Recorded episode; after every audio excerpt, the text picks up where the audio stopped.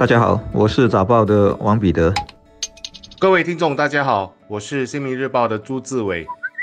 我们报纸这几天陆续报道了一些商家在售卖口罩、消毒水产品时，利用货源短缺以及消费者的担忧心理，把价格抬高好几倍，趁机赚灾难钱，结果引起公愤啊！消费人协会也说，他们有接到不少的投诉，一些个案，贸工部已要求商家解释。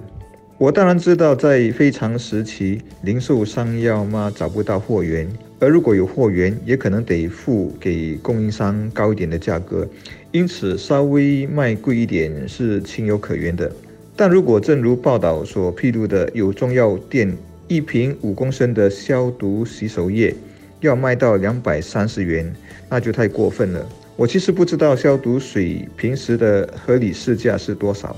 但五公升要卖两百三十元，一公升等于四十多元。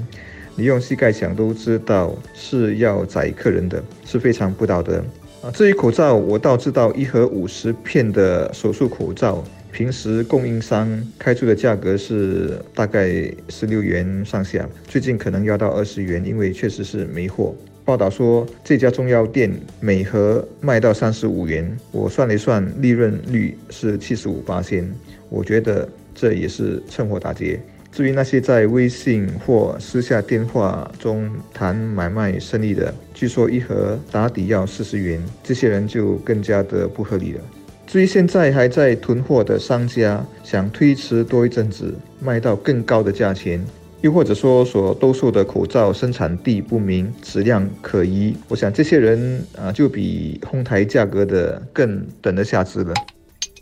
读者针对不良商家谋取暴利的投诉还真是不少，我个人就至少收到了三起，而其中一起还真让人感到很气愤，那是有关一家廉价的连锁店的职员涉嫌大量买下自己店里价值两元九角的消毒酒精，却在网上以高价销售。这其实是我的一名好朋友给的线报，他告诉我，因为要做一些园艺，他每隔一段时间就会到商店买一瓶消毒酒精，但在上个星期去购买时，却发现已经没货了。而后来有人就告诉他，买下消毒酒精去高价出售的，竟然是店里的一些店员。朋友不太敢相信，后来上社交媒体网站去查看，赫然发现这件事有可能不假，因为和他私讯讨价还价的就是店员本身，而且要买多少瓶就有多少瓶，只是价格都翻了十几倍。朋友一气之下也写信到贸工部投诉，贸工部也。回信将进行调查。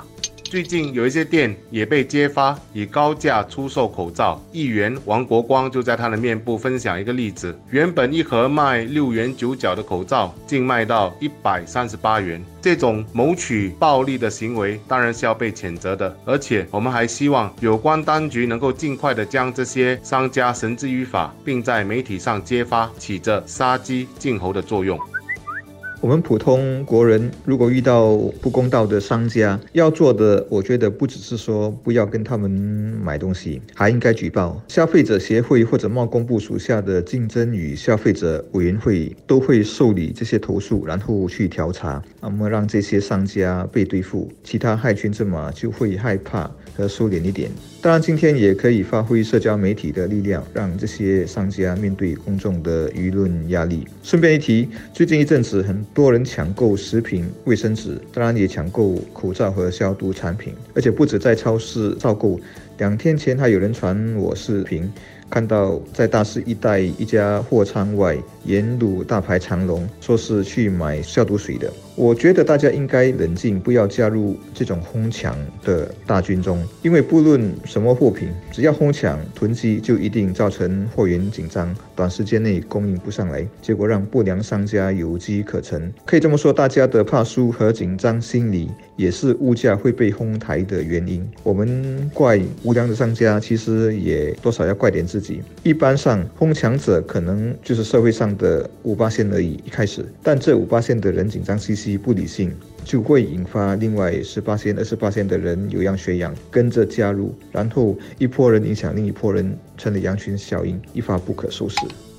高价买的人又是一种什么心态呢？我想基本可以归纳为不安和恐惧，对病毒产生的恐慌，造成极度不安的心理。如果只有几个人这么做，还没什么大碍；但如果这种心理起了羊群效应，造成大批人抢购的话，我们就不禁要问：这是哪里出现了问题，使得向来对政府、对我们供求市场都深具信心的国人，为何一下子就变得如此脆弱？如果延伸来谈，这更是一个严肃的国家课题。一个致命率并不算高的病毒，就能引起社会上的不安。那日后，如果我们遇到更大的危机，比如说恐袭，国人的表现又会是如何呢？